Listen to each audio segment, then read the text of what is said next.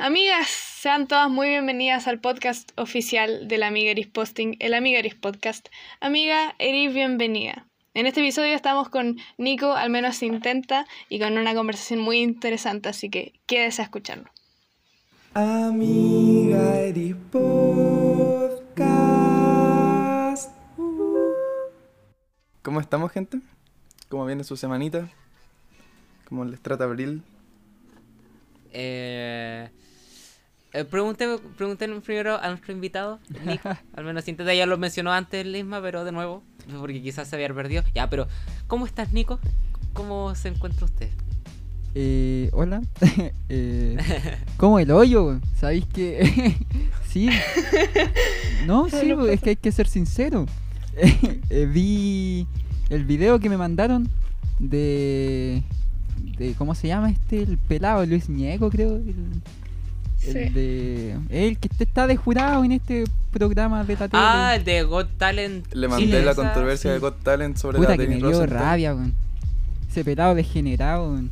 Que me, me da rabia, weón. No, me sí, en serio. ¿Cómo puede El ser mismísimo tan... que hizo Neruda.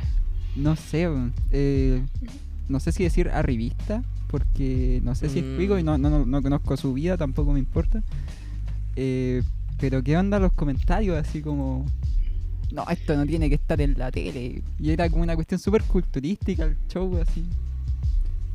Y nada, pues como que estoy enrabiado, por eso estoy como el hoyo. Que gane pegarle un guate al pelado ese a ver si le sale plata, Se ganan su luquita. De hecho, a- a- uy, bueno, había propuesto el tema del. el- este tema de que lo habláramos. Porque, puta, igual te. eh, eh, te deja pensando como la, la, la Rosenthal dijo también qué vergüenza, weón. Qué Sí. vergüenza que este weón hayan dicho que no a. O sea, igual no había visto. No, yo estoy hablando igual un poco como de lo poco que vi. Pero igual siento que eh, parece que era algo importante. Por, porque creo que era algo. No sé si era de tirana o no sé si. Era como un, un baile tradicional. Era un baile, o sea, eran Got Talent. Igual, eh, admito que en fuente primaria aquí estoy usando Twitter, así que no me, no me crean mucho de la fuente de Twitter. Pero mm, sí, era Got Talent y era como un show así como bien tradicional, bien chileno. Y, y le dijeron que dos que no, que fueron el Luis Ñeco y Los jueces. una tima que se llamaba como Carolina, una cosa así. Y le dijeron que sí el Sergio Freire y la Denise Rosenthal. Dos actores de teleserie. Grande el Sergio Freire. Yo adoro a ese gallo.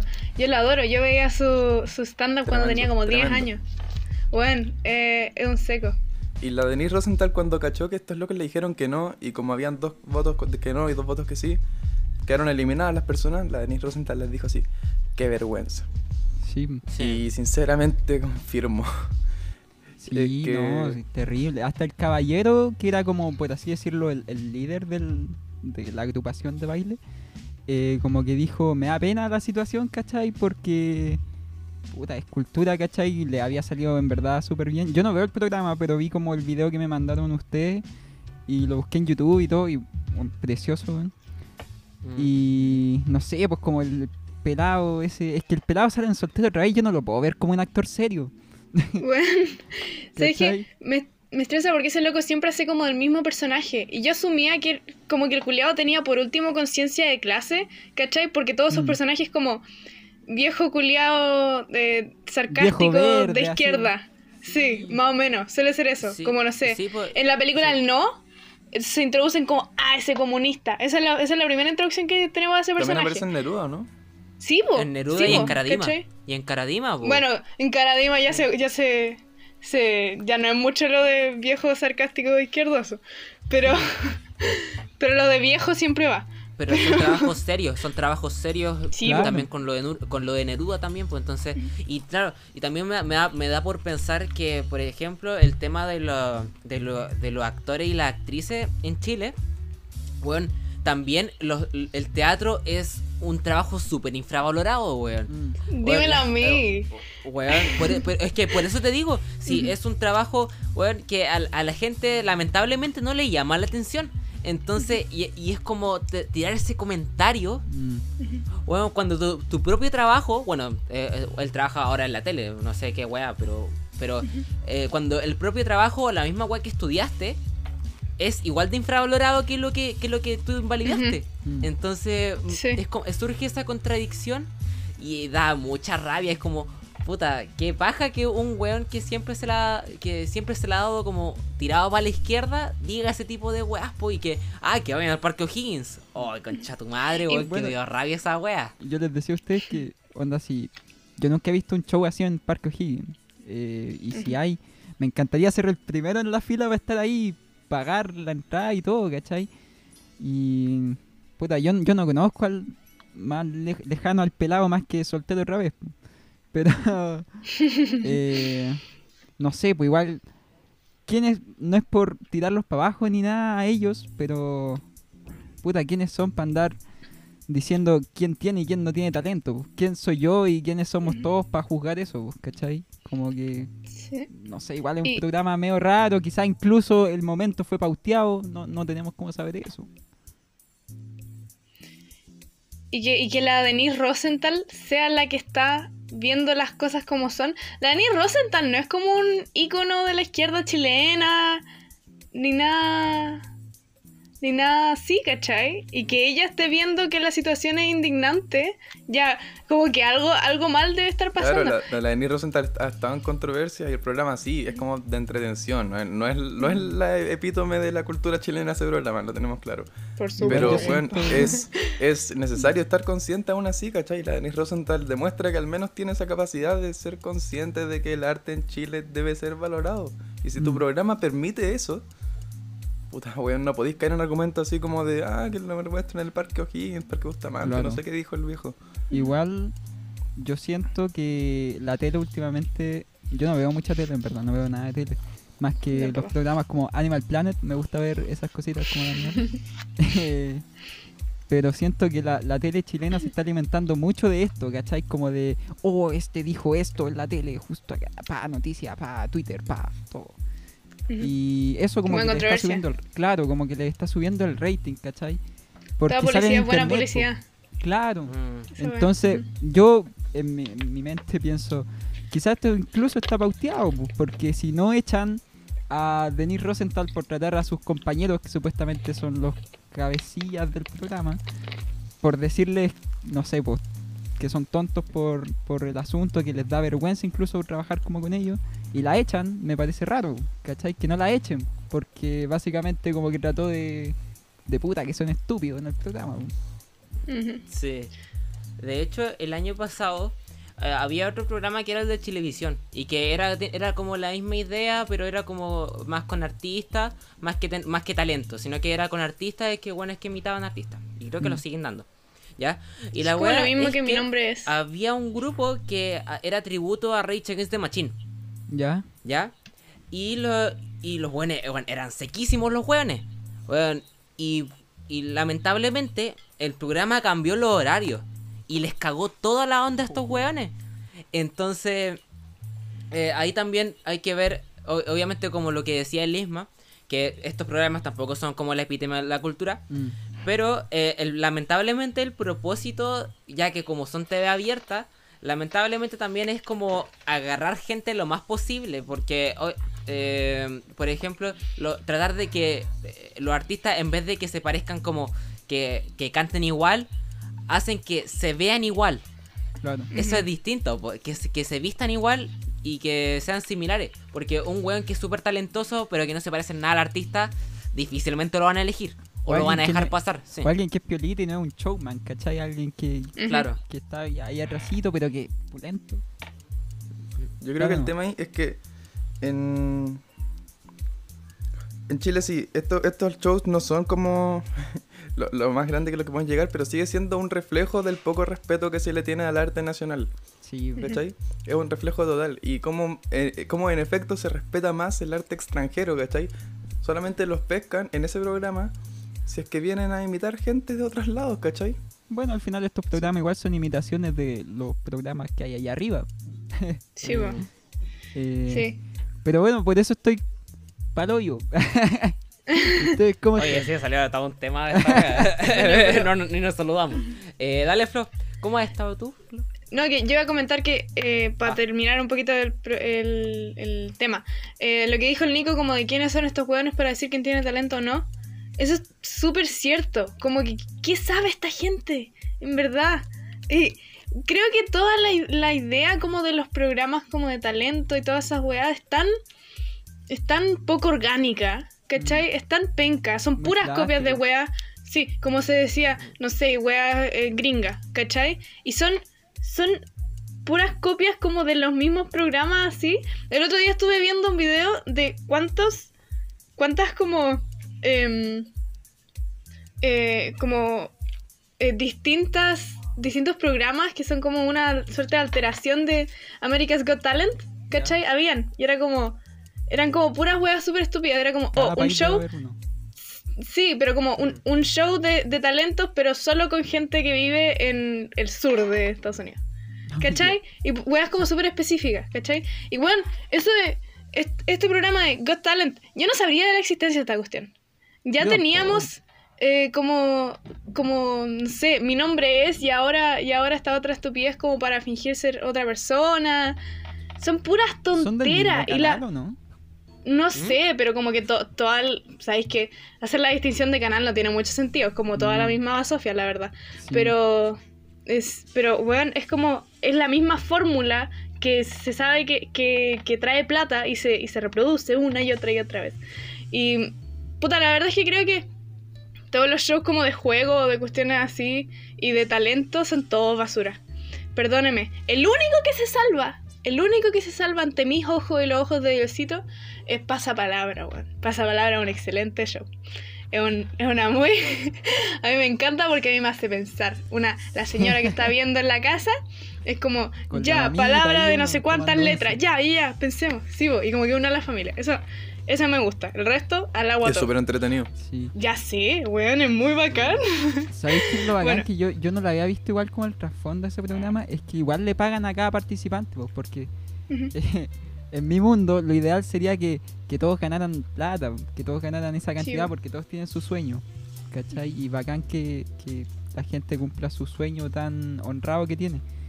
Y caché que les pagan a los participantes, pues, como cada capítulo que van, pues. Tipo el Nico Gavilán, que fue como 800 mil veces. Todas esas veces que participó, le pasan plata. ¿cachai? No es como que gane solamente el premio. Es loco como, como también la mayoría de la gente como lo hace por la plata, ¿cachai? Como Mm. la necesidad es tal que una, una está dispuesta como a, a exponerse en la televisión nacional, a hacer como pura estupideces. Por ejemplo, no sé, como en Caso Cerrado o en La Jueza. Weón, hablar de temas como de, oh, mi marido me quiere quitar la custodia de mi hijo. Una wea tan personal, pero que, pero que está tan, tan, eh, tan escrita como detrás, ¿cachai? Eh, tan involucrados los productores y todas esas weas, y poner eso como en la tele, ¿cachai? Por la plata, es como. Es bien macabra esa wea, ¿cachai? Morbo, morbo, morbo. Sí, eso. Uno no sabe hasta qué punto es verdad también, pues lo que está viendo. Sí, po. Asumamos que nada es verdad. Sí, Creo que eso es como más.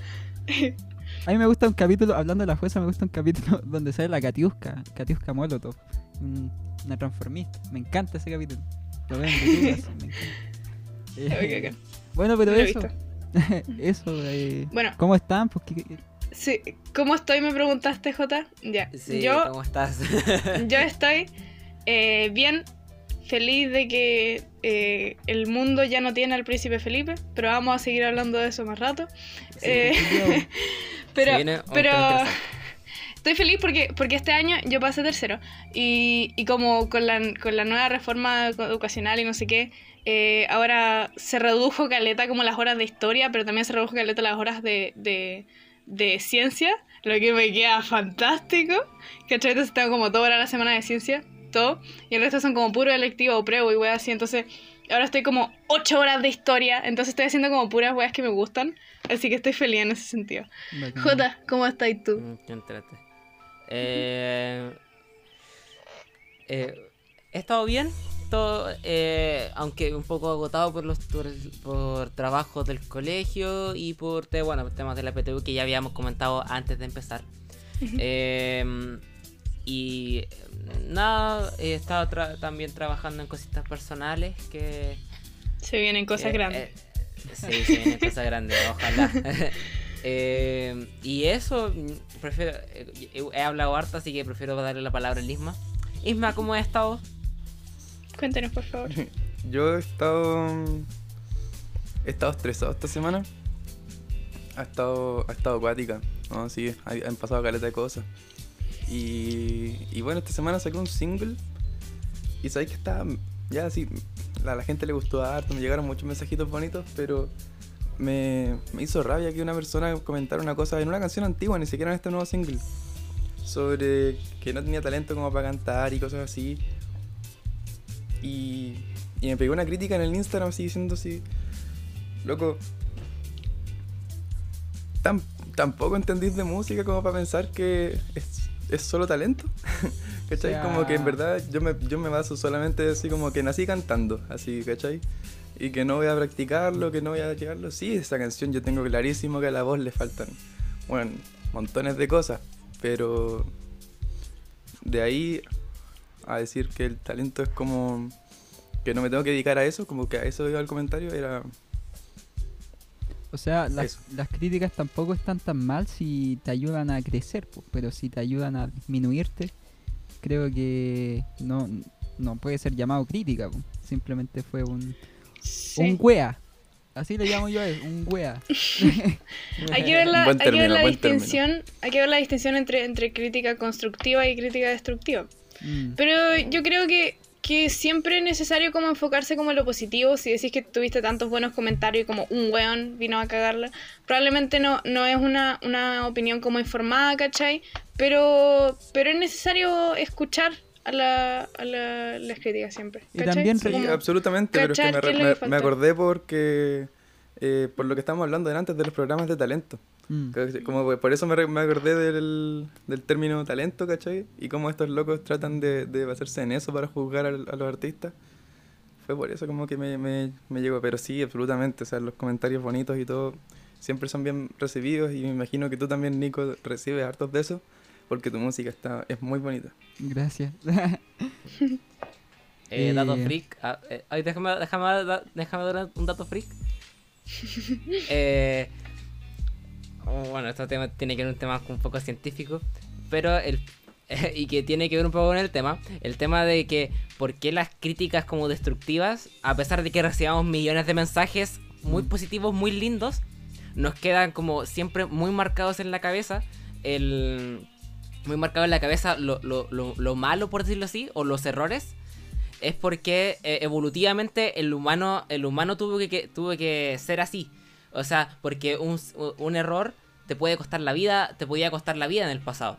Entonces, eh, recordar, recordar los errores más que los, más que los como lo- eh, ¿Aciertos? sí, más que los aciertos, eh, es un tema evolutivo. Así que eso, dato freak, que tiene que ver un poquito con el tema, pero que es interesante ver cómo se aborda, cómo, por qué, por qué Alisma, si bien que recibió muchos mensajes lindos, igual eh, ese mensaje destructivo, a pesar de que no era una crítica, eh, no era una crítica como tal, eh, le, le afe- le afecta un poco más o te da un poco más de rabia. Y eso, ya ahora sí puedes, pueden seguir. Yo quiero felicitarte al Isma. Gracias por hacer música. No, no toda la gente se atreve a hacer música y es. Yo creo que, bueno, te diste cuenta que es difícil, pues, porque hay gente en internet, sobre todo, que son dioses de la verdad. Eh, ellos están en lo correcto y nadie más. Y es, es un miedo intenso hacer música al recibir cosas malas y quedarse con esas cosas malas de por vida. Yo creo que a todos nos han llegado cosas malas en cualquier ámbito, incluso en internet. Y por eso me gustaría felicitarte por hacer música. Eh, es muy noble y muy lindo. Y, y me siento como muy agradecido y, y bacán hablar contigo. Muchas gracias y, y te devuelvo la felicitación, absolutamente. Y también se la pasa al Jota que hace música y a la Flores que algún día se, se pone a, a sacar alguna cosa que, que, que vaya a componer. También la motivación por ahí y, y sí, pues sí tienen, tienen razón. O sea, las cosas, las cosas bonitas están, ¿cachai? Mm. están, están presentes y están ahí, las personas bonitas también, todo el apañe eh, es bacán. Estoy, estoy feliz de hacer música. Sí, eso es lo importante. La música siempre... se vienen cositas grandes. La música siempre agradece esa dedicación, ¿cachai? Como que te devuelve esos momentos lindos. Al final la música nunca te va a dar algo feo, siempre te va a otorgar cosas lindas. ¿Tú sentís eso en tu música? ¿Que te ha dado más cosas bonitas que...? En la mía no, ¿Triste? yo no me escucho a mí mismo. No... Pero al hacerla.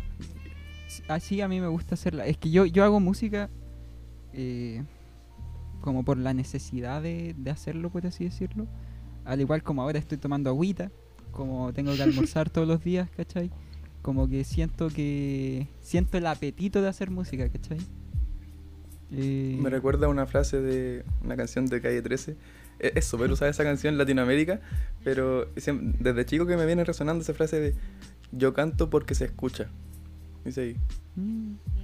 Nunca, si te soy Y- sincero, nunca he escuchado más allá de Calle 13 que, que los que me pasaban por el infrarrojo cuando era chico. sí, eh, pero sí por eso, como que yo no me escucho a mí mismo, yo, yo siento de la música un abrazo, ¿cachai? Como que me siento en compañía en cualquier momento, po. si necesito a alguien, si necesito conversar con alguien, o inclusive verlo de lejos, porque siento que nunca le voy a poder ver la cara. eh, ahí está, pues, ¿cachai? Como que está en mi bolsillo a cada rato. Tengo un teléfono donde puedo escuchar música o hacer música.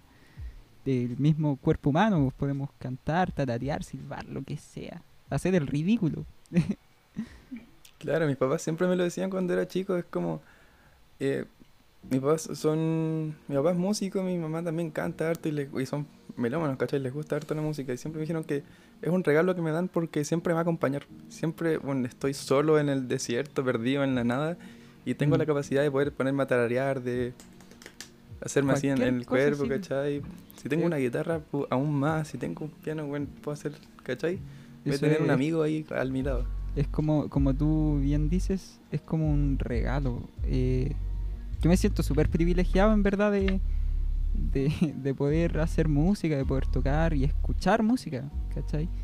Eh, aunque no la hiciera, me sentiría privilegiado como de tenerla ahí, ¿cachai? Como de que existiera, como que siento que debo mucho al respecto. Y eso.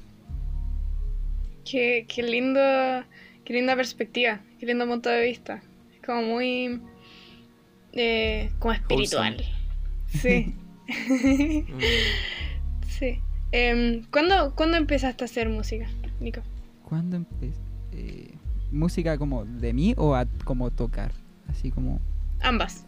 Cuéntanos todo. Ambas. Eh, yo empecé a tocar Ambas. como de, de muy chiquitito. No tengo uso de razón de cuando empecé a tocar. Como que mi mamá me dice que cuando yo estaba donde mi abuela, muy chiquitito, cuando no sabía caminar, sacaba como las ollas de la cocina y me ponía a tocarlas como con cucharas de palo.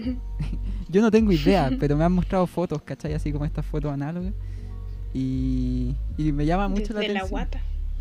sí, mi mamá igual me dice que cuando estaba embarazada como que me ponía como, como música. Ah. cuestiones así. Eh, después de lo que tengo memoria, es que como en sexto, séptimo, por ahí, básica, eh, había una guitarra en mi casa de palo que estaba toda hecha tira.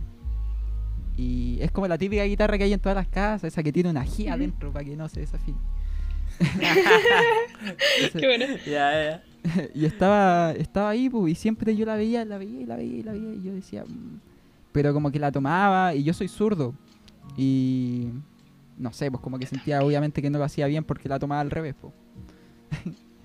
y pues, eh, un día como que me motivé y dije, ya, voy a intentarlo, y lo intenté, y fue como, wow, me salió, y estaba muy contento, como que me dio una felicidad, una felicidad muy linda que nunca había sentido.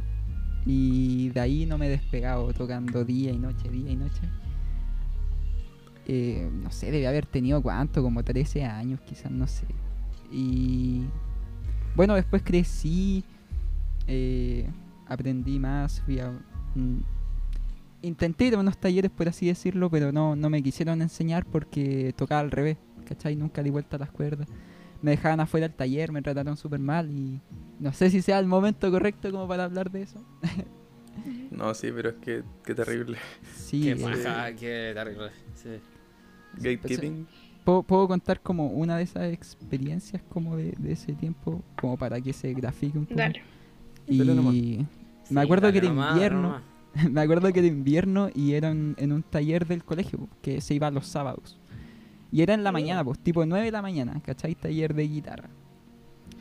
Y me acuerdo que puta, ya anteriormente como que me dejaban afuera del taller porque no me no, no te puedo enseñar porque tenéis que dar vuelta a las cuerdas, si no nunca vas a aprender. Y yo como, pero no, no sé, ¿cachai? ¿Cómo las doy vuelta, cachai? No tenía idea de nada de eso, pues era, era un niñito. y ya, pues la cosa es que fui, ¿cachai? 9 de la mañana, era invierno y estaba lloviendo. Y yo tomé mi guitarrita, tomé la micro, como media hora para el colegio ya, con paraguas, cuidando más de la guitarra que a mí mismo, obviamente. Y llegué al taller, me acuerdo. Oye, llovía mucho, me acuerdo, eso llovía mucho. Y entré a la sala porque ya me dio mucho frío y no llegaba nadie. Y yo dije, chucha. y nada, pues de repente llegó el profe que hacía el taller, ¿cachai? Puta, con su paraguas, el sequito, impecable. Y me mira así como con cara de sorprendido y me dice, ¿qué estás haciendo acá? Yo le dije, nada, vine a aprender. pues". me dice, así como mirándome como, chucha, ¿qué estás haciendo? Ah, Estáis todo mojado, así como mirándome así. Estás mojado. Eso estaba pensando. Y, y yo así como muy, no sé, pues, quiero aprender. Y me dijo, ya vamos a esperar 10 minutos, si no llega nadie nos vamos. Y yo como, pucha. Ya, y yo esperando los 10 minutos así como todo ansioso, así, pues, "Oy, ojalá llegue alguien. Y no llegó nadie. Y él después se devolvió y se devolvió como con un café así y se estaba tomando como el café. Y yo cagado de frío me acuerdo, me acuerdo que tiritaba, weón, tenía las manos heladísimas. Y me dijo, ya, nos vamos para casa. Y yo así como chucha. Le dije, ya, pero enséñeme algo por lo menos. y él siempre me dejaba afuera, ¿cachai? Como que no me dejaba pasar. Y, y, me, y como que me dijo, ya, ¿qué quería aprender? Y yo le dije, me gustan los Beatles. Oh, y me hizo pico, ¿cachai? Porque él era fanático de los Beatles. Como que le encantaban. Tú no los conoces de verdad. Sí, Ay, los eh, eh, uy, pero me sentí tan, o sea, no me sentí mal, ¿cachai? Pero fue fue choqueante porque yo era un niño y como que me acuerdo que ni siquiera me enseñó una canción, ¿cachai? Como que salimos como que me dijo, no, no, ya hay que irse, está lloviendo mucho, nadie va a venir. No vale la pena, básicamente me dijo. Íbamos bajando la escalera y me dijo, ¿cuál es tu disco favorito de los Beatles? Y yo le dije, "Mm, a mí me gusta el Please Please Me. En esos tiempos estaba muy pegado con ese disco. Y me dijo, ¿tú sabés que el Please Please Me ninguna canción es de los Beatles? Y así como, no, no Qué desagradable. Qué desagradable, sí. Oh, qué, Oh, qué. Sí, como que me dijo, son puros covers. Y yo le dije, no, no sabía, pero a mí me gusta. Y me dijo, a mí me gusta el álbum blanco. Y yo le dije, sí, ese también es Esa bueno". música de verdad. sí, y como que le dije, sí, eh, también es bueno. Y me dijo, sí, ese es un álbum conceptual. Y va ahí la experimentación, y aquí y allá. Y sí, yo sigo, sí. Y me- después me dijo, ¿y cuál es tu Beatle favorito? Y le dije, a mí me gusta harto George, porque era como calladito y me gustan las cosas que hace. me dijo, a mí me gusta Lennon. Y, ah, ah, ah, no sé, hoy, pero hoy, así fue. Y después, después llegamos a la puerta y me dijo, ya, chao. Y se fue como en su auto y yo ahí como todo mojado en el paradero, así como... Ay, me acuerdo que me goteaba el agua. Así. Tomé la maldito. a mi casa y me puse a tocar en mi casa. Y ahí hasta la noche y así todos los días. Y todos los fines de semana era algo parecido. Entonces, al fin y al cabo terminé aprendiendo igual. Eh, también hubo un punto en el que ya me, me enseñó porque yo como me dejaba afuera, ¿cachai? Yo escuchaba las canciones que tocaban adentro los otros chiquillos y a veces me pasaban las hojas como con, con los acordes y tocaba yo afuera o a veces las intentaba sacar a oído. Y un día como que me acuerdo que estaban sacando una canción de Silvio Rodríguez que era el ojalá y en un arpegio. Y yo no puedo hacer arpegio al revés, pues ¿cómo, cómo lo hago? ¿Cachai? Como que tengo que dar Sí, pues es difícil. tengo que invertirme la mano. Y, y en ese momento como que, no sé, pues hice arpegios como con dos deditos. Y logré sacar el tema. Y creo que el viejo adentro me escuchó y me dijo como, ya pasa. Y ahí pasé y como que ahí me empezó a enseñar, por así decirlo. Y Oye, la media historia, wow. Qué chucha, que. Qué una desagradable tu profe. Eso. no le guardo qué- ningún rencor ni nada, obviamente. Porque tener Qué rencor y odiar es súper malo. Es un Ujú. sentimiento horrible. Eh, Pero espero que se muera y se pudra en su. No, no, no. no. No, Sí, estoy molestando, estoy no, molestando. pero eh, siento que si no hubiese pasado por eso no sería la persona que soy hoy en día como con la música, como estar tan agradecido con ella, ¿cachai? Eh, y Qué, qué persistente. nada, pues, gracias. Súper admirable esa cuestión. Eh, no sé, no sé si admirar, pero ha sido un camino arduo que he intentado disfrutar mucho. Después me metí a estudiar a la moderna, composición, y el, mi profe de, de taller de guitarra en el colegio también había estudiado ahí composición. Pues yo me acuerdo que cuando yo le mencioné que yo quería estudiar composición, me dijo, ¿estáis seguro? Y yo le dije, sí. y me dijo, es difícil, es difícil quedar. Yo no quedé a la primera. Y, como que me empezó a meter mucho miedo. Y, y me asusté. pues. Me acuerdo que yo fui a dar la prueba a la escuela y llegué como una hora tarde porque no tenía idea dónde quedaba. Nunca había ido como a esos lugares donde las calles tienen un pastito muy verde y cortado perfecto, así milimétricamente. Y no veis ningún perro en la calle. Y la cosa es que nunca había ido y me demoré como una hora. Y fui con mi mamá. po. Y estaba cagado de miedo. Tiritaba, sí. ¿cachai? Naturalmente. Sí, Sí. tiritaba porque dije, puta, ya no quedé. oh, ¿Qué voy a hacer? Estaba asustado. Y llegué, di la prueba, me fue súper bien. El jefe de carrera de eso, de eso entonces, Guillermo Rifo, me trató súper bien. Me acuerdo que me dio hasta un abrazo. Fue muy dulce conmigo. Y. Nada, pues me acuerdo que después al otro día llegué al colegio y como que quería contarle a ese profe, pues porque igual era como, no sé, pues era como el único profe de música y obviamente Y quería compartirlo con alguien que te sí, pues, entendiera quería así como compartirlo como con él, pues, ¿cachai? Que era como un logro para mí y todo, y estaba muy contento. Y lo pillé en el pasillo y le dije, adivine. Y me dijo, no quedaste. Chucha, madre. Oh, culia. Por la chucha. Sí, Hasta yo dije- le guardo rencor, loco. Y le Pero no- dije, le dije, no, quedé. Y, y me miró así como terrible serio, así como, "Mm, felicitaciones. Y me dio la mano y se fue. Wow, es Mm. como, como un papá ausente. O como de esos papás como, como pesados de las películas. Algo así. Como ese rol lo, lo asocio. Como un entre paréntesis como de toda esta historia. Yo después, cuando ya estaba saliendo la U, lo encontré en Facebook y lo agregué y me bloqueó. Oh, weón. Parece que él, él, él sí era rencoroso. Ay, qué maldito. Sí, Envidia, po. Mándale un saludo cuando, te, cuando esté encabezando gonna festivales. hate. Yo lo encuentro seco y todo, y como yo les digo, yo no le guardo ningún rencor y lo veo como una, una etapa de la vida. Eh, pero hubiese sido genial como después encontrarme con él, ¿cachai? Cuando ya haya salido de la U y como decirle, hoy mire, lo logré, nunca di vuelta a las cuerdas. Eh, Qué bacán. la cosa es que después ya estaba en cuarto medio, ¿cachai? Había salido. Y llega como esta ceremonia, como que te entregan los cartoncitos.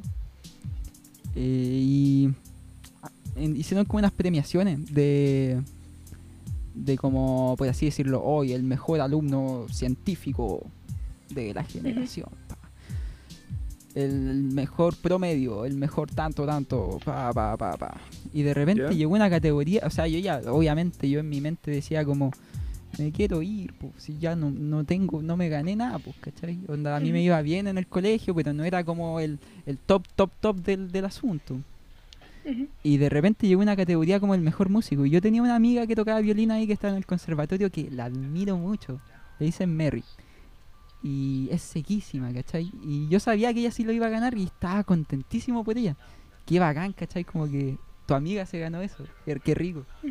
La cosa es que ella se había ganado el premio y yo estaba muy contento, ¿cachai? Como, oh, es rico que, que un amigo tenga como un reconocimiento así.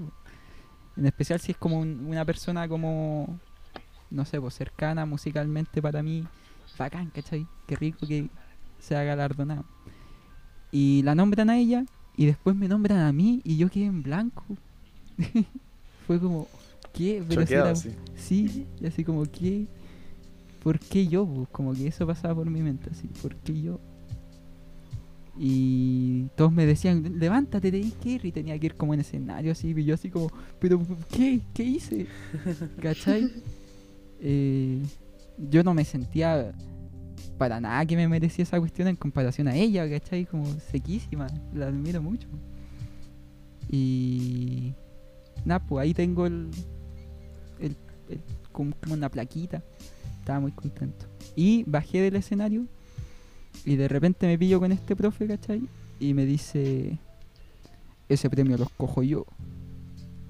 Ah. Y yo le dije, y lo miré así. Ah, Y me acuerdo, me acuerdo, feliz. me acuerdo exactamente que le dije, ve que nunca di vuelta a las cuerdas, igual aprendí un poquito y me fui. Ah, qué bueno. Oh, qué- qué estaba- buena historia, película. wow. Sí. Como Sí, de esas películas que te muestran en religión. Yo en religión Como de X. superación personal. ¡Wow! Ah, oye, pero tú sabes que creo que es Paul McCartney. Él es zurdo, po. Paul McCartney es diestro, pero toca al revés porque siente que así progresa más. Ah, chuche. Perdón, perdón, no, ¿En no soy serio? fanática Ah. de verdad. qué- Solo, solo vi, solo vi en la película que, que, que ambos, eh, que Johnny y Paul como que eh, tocaban uno enfrente del otro.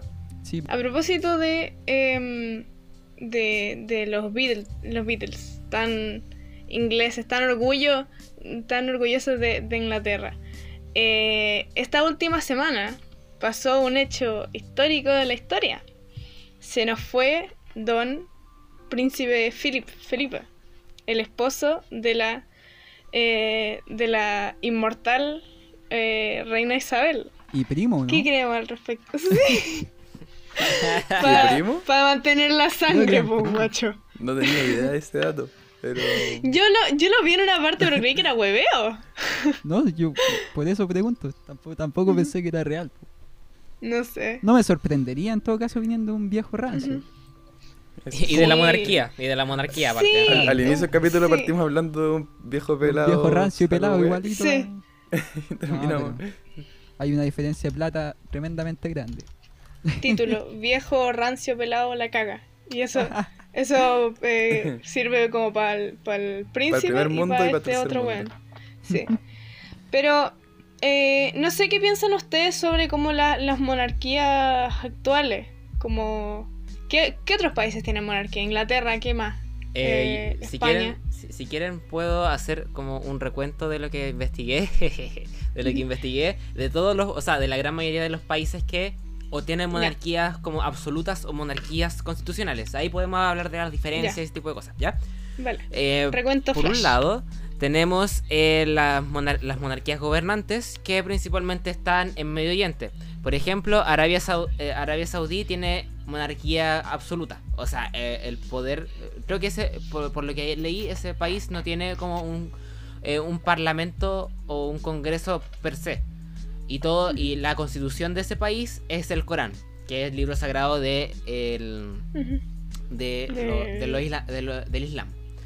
Y luego podemos pasar a, a monarquías constitucionales que por está eh, España, Luxemburgo, Noruega, Suecia, eh, Japón, Bután, Tailandia, Camboya, Malasia, eh, no sé si Brunei y o después también podemos hablar de eh, eh, de Reino Unido, Canadá y creo que había un país por ahí que era o, o unos cuantos países por ahí que eran de, eran de América. Profe Oye, tremendo cambio de tema. ¿eh? Sí, Profe eh, J, Sí, pues. profe J, tengo una pregunta. dígame nomás, dígame nomás, estamos en clase. Eh, entonces, ¿todos los países viven una monarquía al fin y al cabo? ¿Cómo? Ah, ah, Por- por eh, dale nomás, dale nomás que Sí, es que co- como, al principio eh, dijiste que los países se dividían como en monarquía como de un tipo y otro tipo, como que me hace pensar, al fin y al cabo siempre vamos a estar inmersos en la monarquía. eh, o sea eh, es que Yo creo que sí, ¿o no? Es que de- O sea, depende del sentido en que, que se le mire, porque la monarquía Sí. en sí es como un.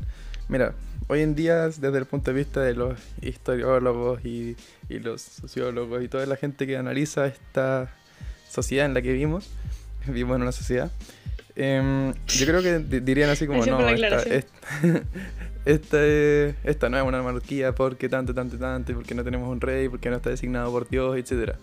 Pero si uno lo ve desde el punto de vista de que, bueno, seguimos teniendo una figura que está como a cargo de la nación como, y que representa tanto poder, en especial en Chile, que es un país su- sumamente presidencia- presidencialista y, y bueno, con tanta influencia de otros países y como con Sí, tanta con explotación de creo. recursos.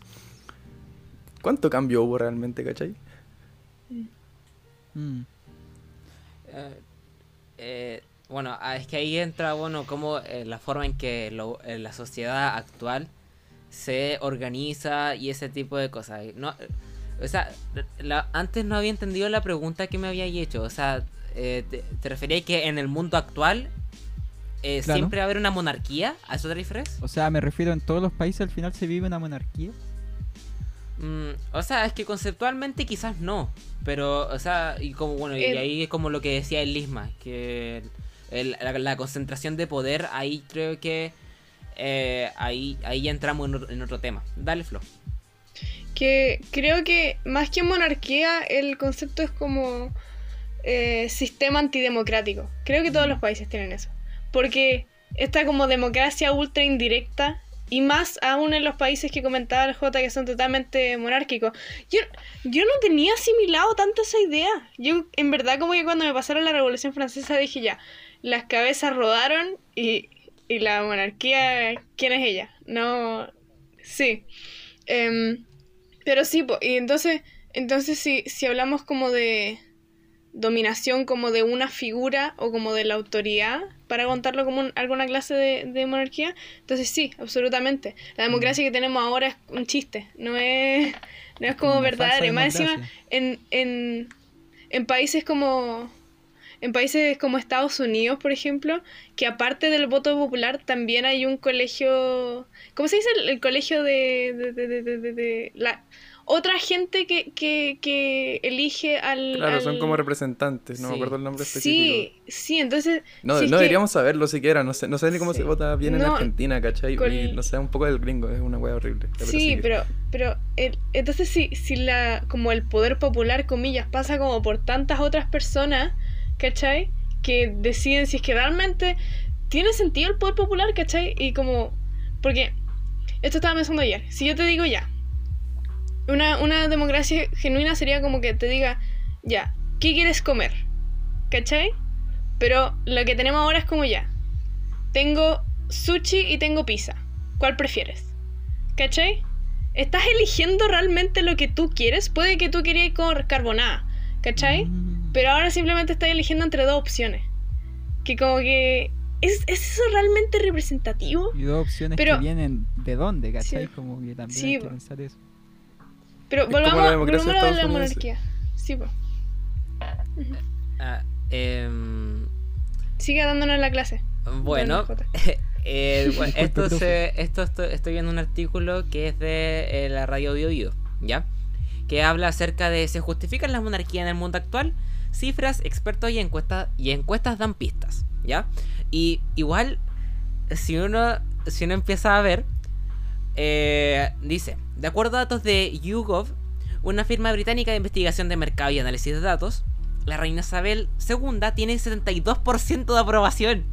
Y sus más ferros seguidores la catalogan como admirable, trabajadora, respetada, digna y dedicada. Eh, en España, tras su ascenso al trono, el rey Felipe VI cautivó gran parte de su pueblo, lo que se vio reflejado en el resultado de la encuesta cargada por ABC. En concreto, el monarca logró en agosto de 2018 un 75,3% de aprobación a su figura, la cifra más alta para el rey de turno desde la restauración de la monarquía hispana. En tal sondeo solo lo superó su madre, doña Sofía. Eh, y ahí te ponía, te ponía a pensar, o sea, eh, y bueno, para... ahí, podemos, ahí entra el debate de que en base al anterior, no es extraño cuestionarse el por qué estas formas hereditarias de poder siguen existiendo en el mundo contemporáneo y si es que efectivamente traen más beneficios que, gastos o problemas asociados, considerando que la opulencia parece una de, las principales características de los reyes y sus familias. Eh, y eh, bueno, lo que después, después lo que se menciona es que hay un experto, por ejemplo, que dice que no hay que asumir que las monarquías son anticuadas y que no dan resultado, que no dan buenos resultados económicos. Y, y mm. igual es, eh, o sea, si, uno lo pone a pensar como solo en lo que dice este artículo, igual tiene razón. Pero de ahí, si, si tú veis los países que tienen monarquías, exceptuando por algunos países más pequeños y ese tipo de cosas, bueno, la gran mayoría de esos países son imperialistas. O son neoimperialistas, weón. Bueno, Japón, Canadá, España, Noruega, Suecia, bueno, hay un montón de empresas en, que en, el extranjero que son como que al final roban sus recursos, roban recursos de América y de África. Y es como obvio que un país que un país que, que ha sido así de imperialista durante mucho tiempo, no cómo no va a tener buenos resultados económicos si solo drena recursos de otros países. Y ahí podemos, ahí, se, ahí se puede, ahí se puede alargar la discusión, así que eh, no sé qué quieren aportar, siguen aportando. No sé, Nico, ¿tú tenías alguna opinión de este neocolonialismo? Casi. no, no, más como de la monarquía, porque del colonialismo es como otro tema. Mm. Pero dale. Yo en verdad sé re poco como de, de política extranjera. Solo sé que Donald Trump es un facho culiado. Y y eso, ¿cachai? Como que es lo único que sé. Eh,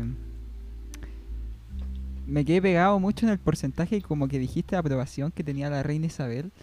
Y mi duda eh, es, ese porcentaje será como de, no sé, po, un, una población sacada así como, como ustedes voten. ¿Qué, qué votan? ¿Cachai? o de una totalidad de gente que vive ahí como que igual me llama la atención, como lo que pasa en Chile, pues como Piñera tiene el 90% de aprobación y todos lo odian, pues, pero al final los únicos que votaron fueron puros viejos fachos. Pues. Mm, o sea, por un lado, eh, intentemos entender que bueno, en, otros países más avanzados, entre muchas comillas, eh, tienen como muchos más criterios para a la hora de hacer encuestas. Y ahí, se, ahí cuando hablamos de ciencia, por ejemplo, hay muestras representativas. Y es que y que, y que los datos no se sesguen. Supongo que, o sea, no sé si ah, es la radio Bio Bio y que es medianamente serio, entre muchas comillas, y que eh, al final YouGov es una firma británica de investigación de mercados y análisis de datos. O sea, igual es grande y igual es grande el tema. Entonces, eh, y bueno, ah, siguiendo el tema, eh, hace, no hace harto tiempo había leído de que en general, si tú le preguntas a, a, cualquier europeo eh, si es que le gusta la idea de tener, de, tener como una monarquía o un rey, le gusta porque le va a gustar, o lo más probable es que te diga que le va a gustar porque son tradiciones, entre muchas comillas. Y es como, ah, es súper, eh, no, es súper lindo que mantengamos las tradiciones de reyes y que una persona ostente el poder y mucha plata. Mm han vivido como otra realidad también, pues, ¿cachai? Mm, claro. Y también deben ser conocidos por eso y como que ellos deben sentir como, ay, somos conocidos porque tenemos un rey. Sí. Y a, nosotros igual nos parece como medianamente extraño que, que otros países tengan monarquías porque eh, por la tradición histórica de Chile. Venimos de, un, de, eh, eh, de un republicanismo, de una independencia, entre muchas comillas, y, después, bueno, después aparecen las dictaduras, que eso es otro tema. después aparece esa wea. Pero que igual, eh, a pesar de que salgan dictaduras, igual la gente, hubo cierta resistencia, siempre hubo cierta resistencia a como, y, que eh, a que una persona esté todo el poder. Y ahí, ahí, vais viendo como la naturaleza de, como del latinoamericano y del europeo o bueno, no, solamente. Bueno, sí, latinoamericano, porque en, Estados Unidos, ¿qué weá hacen? Con cuea saben, saben qué es, la izquierda o la derecha, bueno, no sé qué weá. Eh, pero la, herencia latinoamericana es súper rebelde en ese sentido. Entonces, ahí podemos ir comparando eh, cómo los europeos se comportan con las tradiciones y este tipo de weas con los latinoamericanos. Y es por eso que a nosotros nos parece súper raro, nos parece súper raro que estos países tengan monarquía. Eh, Mm. ¿Quién quiere ir? Espérate, la, fl- la flor. Dale, flor. Yo, yo me quiero referir como a, a- sí, es muy, es muy cierto eso como de la tradición, de que nadie, nadie se va a, a poner como muy en contra de la monarquía, por ejemplo, inglesa, eh, como porque, ah, puta, pero, pero nos gusta tenerlos ahí, ¿cachai? Como a toda la realeza, como se ven bonitos. Nos Mm. gusta, porque en el fondo son como algo así como celebridades. Son como, como la, la, Farándula. sí, como, como el icono como de prestigio. ¿Qué más prestigioso que ser un, un real, un noble? ¿Cachai? Como la, la, las noticias inglesas son como, oh, miren el vestido que estaba usando Meghan en tal cuestión. Y como, oh, un nuevo heredero, ¿cachai? Y es cuestiones así como para, para de alguna forma como unir a la ciudadanía en una cuestión como más grande. Pero la cuestión es profundamente antidemocrática, ¿ya? Y profundamente racista, elitista, todas las, todos los males que, que nosotros la, la izquierda eh, Social Justice Warriors queremos destruir, ¿cachai? Todas esas cuestiones. Como esta, esta cuestión que dijo Boris Johnson, como de, no, Meghan Markle va a traer sangre exótica a la corona. Así que me parece fantástico que se esté casando con Harry. Pero yo creo que, que me vale, me vale 10.000 hectáreas de callampa cuánto eh, como desarrollo económico ayuden la, la realeza. Es, es antidemocrático y es antiguísima esa. Como que ya estamos, estamos en un mundo nuevo. ¿Qué onda? ¿Por qué to- todavía tenemos reyes? ¿Qué estupidez más grande? ¿Cachai? Así que creo que sería fantástico si Harry y Meghan simplemente eh, decidi- se, se- se salieron como de la corona y no, y no. y que ahí parara la, la, la- como la sangre real. Como esta Mm. idea como de, oh, nos eligió Dios. Cu- ¿Desde cuándo, ¿Desde cuándo tenemos como institucionalmente la palabra de Dios como en, en- en Europa y todas esas cuestiones? ¿Qué- de- ¿Desde cuándo? Estos son como. Estas son como. em, discusiones que se tenían como en, en la. En la Revolución Francesa, pues weón. Antiquísima esta cuestión. No hay, no hay un argumento como actual que yo, que yo haya visto. Lo más probable es que no haya. Como actual que tenga relación como con el contexto moderno y que sea racional de por qué debería todavía como haber corona, más que como es una tradición, es que nos gusta tenerlo ahí, ay, es que es que quiero saber qué, qué vestido va a usar Megan, ¿cachai? Y encima estos hueones mataron a la princesa Diana, así que se pueden ir a la cresta. Mi único rey es Elvis. Mi único rey Sí. va a ser Elvis. Sí. Mira, igual es interesante lo que plantea la, la Flo. Pero, mira, mira, mira esto. Mira, eh, Margit Savit, eh, profesora de Ciencias Políticas de la Universidad de Washington, de San Luis, eh, tiene una opinión similar al el experto que dije antes, pero enfoca- enfocada en términos de, de gobernanza. En, en un libro que ella tiene, Presidentes como primeros ministros, la experta afirma que los soberanos están, los soberanos, los reyes, están sobre la política, puesto que no tienen lazos con ese mundo antes de asumir su cargo, por lo que evitan ser parte de los enredos y pugnas que se viven en esa escena. ¿Ya? Además, aseveró en la publicación que los presidentes electos hacen que parte de la ciudadanía esté menos conectada con la política en general y que su figura incluso afectaría negativamente la participación en elecciones parlamentarias, porque gran parte de los que tienen monar- monarquías constitucionales tienen un parlamento, que es, eh, que es como la que le pone cierto freno a esta monarquía para que no sea absoluta. ¿Ya? Entonces, por otro lado, si consideramos los datos del índice de democracia 2019 de The Economist, Tres de los cinco países del top 5, es decir, naciones con democracias plenas, tienen estrecha relación con la, con la monarquía.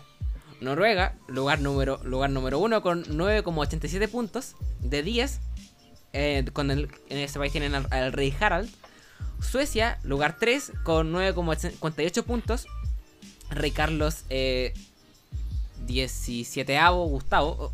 y Nueva Zelanda, lugar 4 con 9,26 puntos, eh, que eh, como Nueva Zelanda es parte de este grupo de, eh, de, de los que son como dominio de, de, de Inglaterra o de, del Reino Unido. No, de, de Inglaterra, ¿no? Ah, no me acuerdo. de- ya, y eso. Y ¿En los países nórdicos? no, no, no, no países nórdicos. Eh, Reino Unido, eso- que son parte como de este grupo económico, social y político de de, de Reino Unido. Ya, con, bueno. eh, con, con, eh, con Isabel, con, con la Isabel II de Inglaterra. Y después el resto del selecto grupo con un monarca de institu- de institucionalidad lo componen Bélgica, Canadá y Dinamarca, que son países que tienen una buena democracia entre muchas comillas.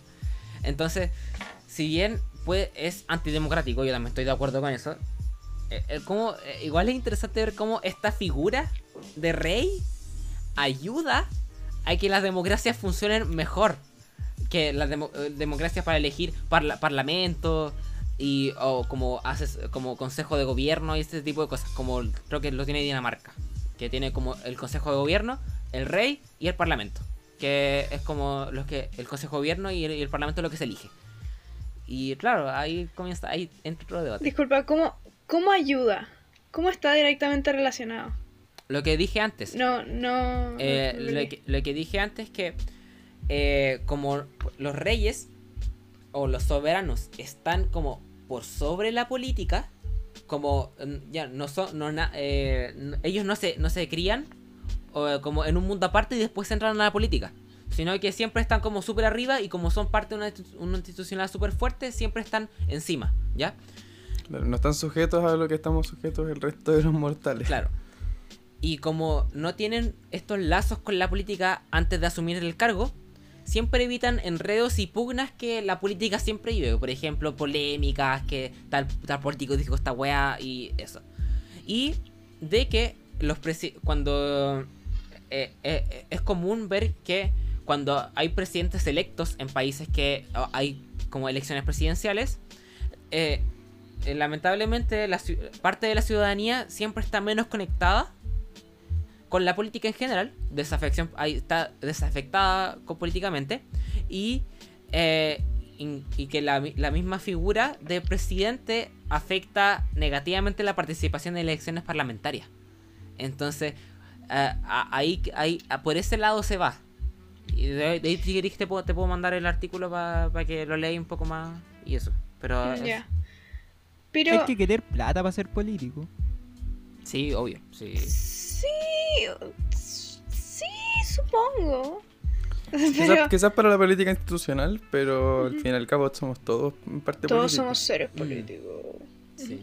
Bueno, eh, no, no sé si estoy muy de acuerdo. O sea, igual hay controversias como en la corona y todas esas cuestiones. Yo creo que, que la razón por la que tienen como aprobación es como por lo, lo idealizados que están de alguna forma. Son como la imagen de opulencia, ¿cachai? Y como de prestigio.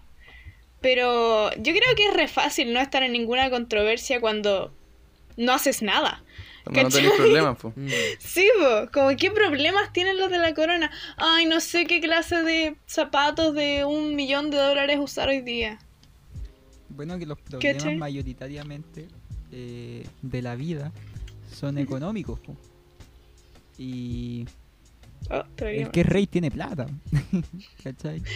Sí. Eh, onda, ¿cómo viví 100 años, 99 años? ¿Cuánto vivió el, el viejo este degenerado? El precio. 99. Degeneré que Le queda un año a la Iriart Sí, po, sí. la, la Otra plata, más que tiene plata, ¿cachai? la plata es como la vida eterna, de alguna Sí, forma. Mm. Como Trump que se, que se contagió de COVID y salió regio. Eso Como que un Cast. viejo decrépito. Salió Como mejor. Cast también. eh, eh, Pero bueno, sí, la- la- la- las monarquías valen pico. Piénselo usted wea. en tu casa, en su casa. Y quédense en su casa, sí. Eh, Cuéntenos qué le parece. en tiempos de pandemia, la cultura nos hace ser más humanos. Frase se me acaba de ocurrir. Se me acaba de ocurrir la frase. Guau, Guau. mírenlo. José Tomás Castro 2021. Grande, profe J. Entonces, entonces ¿Profe de la J? Continúa. chu, chu. Oh, no, ¿quién dijo eso? Ya, continúa. Aclaración, no. Recomen- recomendar recomendar canciones, recomendar libros, recomendar películas es dar una parte nuestra a otra persona. Creo que esa Oh. weá la había, dicho- la había dicho Cerati, no, no, no sé. Pero, eh, claro, entonces, en Amigarit Podcast, junto a Al menos se intenta, traemos la finísima se- sección de recomendaciones para el público. Nico, puedes empezar con tu No recomendación. sé si me... Precioso discurso. Sí, qué lindo. Eh, bueno, si tenemos que recomendar cultura, como libros, música, mi libro favorito de la vida es Bonsai de Alejandro Zambra. Es un libro muy cortito y muy bueno, de verdad, muy bueno. Como que lo, lo arrendé alguna vez en estas bibliotecas del metro y es tan cortito que lo puedes leer en un viaje de una hora en metro, así. Y es muy, muy, muy bueno, lo recomiendo mucho. Es esta Zambra es, famoso por su tipo de escritura también. Y escribe como si estuviésemos hablando como por WhatsApp, ¿cachai? Como si le estuvieses contando la historia a tu mejor amigo. Algo así. Y nada, es muy bueno el libro, me gusta mucho a mí. Ojalá si pueden leerlo, lo lean. Eh, hace reflexionar hartas cosas. También eh, de recomendar música. eh, yo escucho, pucha, me encanta la música. Eh, pero hay una música que me hace muy feliz y siento que como que eso falta un poquito quizás en estos días, que son medios complicados despertarse por la mañana. Eh, escuchar música de los 80. ¿A quién no le hace feliz? ¿Quién puede estar triste con música de los 80? Aguante la música de los 80. Aguante. Sí, pues, ¿quién puede estar triste con esa música? Eh, no sé, pues, Diana Ross es fantástico. Oh, pues, como que dan ganas de ir caminando por un parque. Pues sé que ahora no se puede caminar mucho por un parque, pero pucha, puedo caminar, hacerme un tecito en la mañana con esa música y lo hago contento, pues, feliz de, de la vida. Mm, No sé qué más recomendar. Me gustan mucho los Beatles. Como que siempre recomendaría los Beatles. Es como la vieja confiable, ¿cachai? Eh, ahora si su cuarentena es más de la profunda, ¿cachai? De estar acostado, tirado, viendo Netflix. Que me encanta también. Eh, Jeff Buckley, muy bueno. Si les gusta Radiohead, les va a Mm. encantar Jeff Buckley. Y eso. Genial. Ya, em, Dale, Flo. Sí, me encanta Jeff Buckley. ya, yo quiero eh, recomendar una cuestioncita. em, que es, si usted ve eh, Doctor House, que yo no veo Doctor House, pero sé de la existencia de Doctor House. Eh, el actor principal se llama Hugh Laurie, Sí, ¿ya? tiene un libro. Y, y tiene música. Y yo me di cuenta hace nada, ¿ya? Eh, entonces quiero recomendar específicamente Kiss of Fire, que es algo así como un tango, ¿cachai? O como algo así, me- pero me encanta, me encanta, lo escucho como 300 veces al día. Es eh, colaboración con, con la Gaby Moreno, que es una cantante guatemalteca. Así que es como un tango en inglés y en español al mismo tiempo, pero es como apasionado y muy fantástico. Pero eso. Eh, Es bacán Isma, la Moreno. es bacana. Hugh Gracias. también hace blues, po, hace mucho blues, es fanático. Sí, pues. Y tiene es un libro, el libro que mencionaba yo era El traficante de armas. Es como, como Sherlock Holmes, ¿cachai? Una cosa así. Hmm. No lo recomiendo, es mal. Es buen actor, Hugh. bueno, yo lo que yo les iba a recomendar, eh, tratando de salirme un poco de lo que siempre les recomiendo, que es música, es em, Tomás Cisternas, es un eh, eh, dibujante de cómics y tiene unos personajes que se llaman los Shoemakers, con SH y K, y los encuentro muy bonitos, me los recomendó mi pareja. Así que si los quieren seguir en Instagram, son ilustraciones como muy, muy bonitas, muy wholesome, interesantes, como que me gustan harto. Así que les dejo ahí los dibujos por si los quieren ver. Son, son muy bonitos. J, Dele J. si Ah. nos quiere deleitar con sus recomendaciones. Dele, profe. Eh, bueno, como siempre, algunos eh, los que siguen el podcast hace rato saben que el podcast, el podcast, el, el podcast hace rato eh, saben que soy otaku, lamentablemente, tristemente, Eh, y me gusta leer harto manga. Ojalá Y, el juego, amigo. eh, Se y-. Eh, hace mucho tiempo encontré un manga hermoso para los que son amantes de la música también, que se llama Shiori Experience. ¿Ya? Y bueno, vo- voy a hacer un, resumen de cómo empieza, sino que eh, ya que ah, no sé qué decir, ya. Empieza de que cuando una una profesora de inglés eh, está, eh, tiene el sueño frustrado de ser, de ser, de ser como artista. Y un día le cae un rayo. Y un día, o no le, cae, no le cae un rayo en la cabeza, sino que como que hay, hay una tormenta. Y, un, y cuando un rayo cae, es seleccionada como eh, para. Es seleccionada por el club de los 27 exclusivamente por Jimi Hendrix. Y Jimi Hendrix le, le, pone, le pone la condición de que, de que en un año tiene que hacerse una artista mundial famosa. Porque, o si no, se va a morir a los 27 años. Ya que ella tiene. eh, ella tiene. Justo la, la- eh, la- tenía como 27 años en enero. Y justo ese día le tocó que eh, tenía. le- eh, que empiezan sus 365 días para convertirse en una artista mundial. Y. Wow. Me contagiaste de anime, amigo. Está Profe, me contagió de anime. Weón, No, mucho es más. muy bueno. De verdad que es súper entretenido. Y más para bueno, lo, el cómo el mangaka dibuja. El mangaka es quien dibuja normalmente y quien dibuja y hace la historia.